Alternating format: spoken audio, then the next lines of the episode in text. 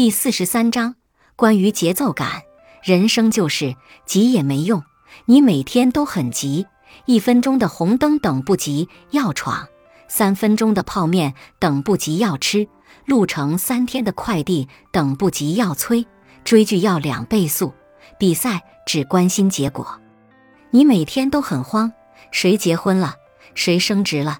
谁一年赚了多少钱？谁买了多大的房子？谁换了新车？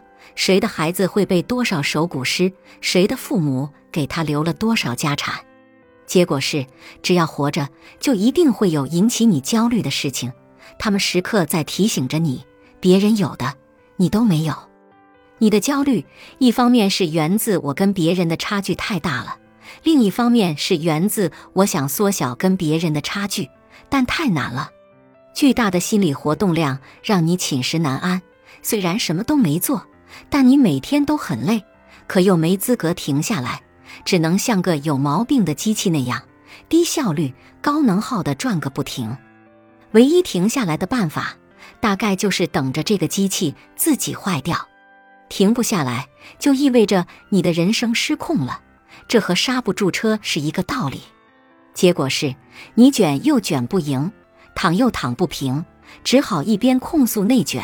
祈祷生活节奏能够慢下来，一边又被迫焦虑地努力着，继续对内卷推波助澜。一大清早，团子小姐就给我连发了好几条丧丧的私信。如果我不自卑就好了，如果我的性格不内向就好了，如果我没有社恐就好了，如果我能说会道就好了。我太衰了，盼什么没什么，怕什么来什么。失望的事情似乎从来没有让我失望过，人生真的很可笑。我努力了那么久的东西，别人一下子就得到了。一问才知道，他感觉自己被羞辱了。团子小姐已经毕业两年多了，现在在南京的一家私企工作，收入稳定，但并不高。为了早点凑齐买房子的首付，她在下班之后会去一家高档饭店做服务生。结果好巧不巧，碰到了一位大学同学。团子小姐看见那个高挑的女生从一辆豪车里出来，挎的是她想都不敢想的名牌包包，旁边站着一位白白净净的男生，她就本能的用手挡了一下脸，但那个同学还是认出她了。对方轻轻的笑了，并没有说什么。但当天晚上。他就在同学群里看见那个女生发的照片了，照片里的自己正在对一个客人鞠躬道歉。他想在群里解释两句，但又觉得多余，他退群了。他对我说：“比这种羞辱更让我难过的是，我意识到我与他之间无法追赶的巨大差距。我需要非常辛苦地工作很多年，才能勉强凑够房子的首付。”而他刚一毕业，就轻松拥有了全款买下的位于市中心的大三居。他山珍海味都吃腻了，而我还在这里跟客人解释为什么这只小龙虾少了一个钳子。他问我，每天这么辛苦，却活得连他的百分之一都不如，那我的辛苦还有什么意义呢？我很认真地敲了一段话：他有他的人生，你有你的旅程，没有什么好比较的。你这么辛苦，是因为你心里还有想要的东西，你还想改变什么？你只是暂时还没有完成而已。而人生就像是每天打一个木桩，打这个木桩的意义可能暂时看不出来，但等到某一天，你打的木桩足够多了，它们就会连成一座桥，把你带到你想去的地方。每个人的一生都是一条路，但不用条条都去罗马。你也可以去上海，去东京，去巴黎。你是舍不得买好几万的包包，但是你每年都给你妈妈买好看的羽绒服，她穿着很暖和。你每年带你爸爸去体检，他不再为身体健康焦虑，你也为此很安心。你暂时是买不起名车豪宅，但你能把房间收拾整洁，发了工资会很开心的添置新物品。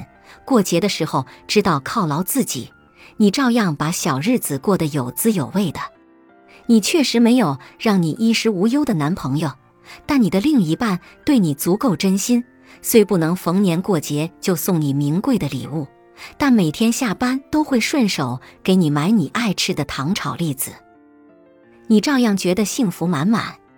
你是不能大手大脚的花钱，没办法实现购物自由，但偶尔买了一件超值的好东西，偶尔心血来潮做了几道拿手好菜，你的心里不也是美美的吗？每个人的追求都不一样，每个人的人生节奏也不相同。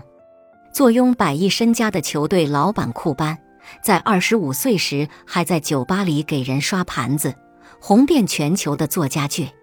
K 罗琳直到三十二岁才出版《哈利波特与魔法石》，之前他的稿件被拒绝了十二次。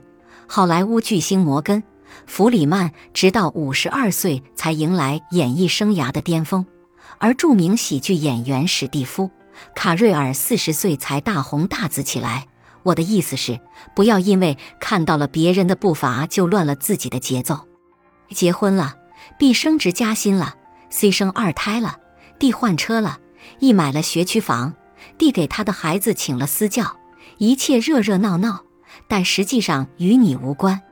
与你有关的是你想要什么，有没有为此努力，有没有放纵或摆烂，有没有保持着肉眼不可见但足够长久的进步。事实上，那些制造焦虑的人，并不会为你提供任何实质性的帮助。那些鼓吹躺平的人也并不对你的人生负责，你只需找到自己的节奏，锤炼自己的三观，不当圣母，不做软蛋，只对自己的人生负责。你只需瞄准你的目标，翻你的山，趟你的河，填你的坑，努力的经营当下的生活，直到未来明朗，一次次与眼前的麻烦短兵相接。你就会一点点找到和世界和平相处的办法，不再怨天尤人，不再混吃等死，不再一惊一乍，不再慌不择路，而是有了自己的节奏，平静且欢愉地朝前走。成长的路或许孤独而漫长，希望你努力之后能够豁然开朗。就算很多事情未能如愿以偿，但你因此而学会了乘风破浪。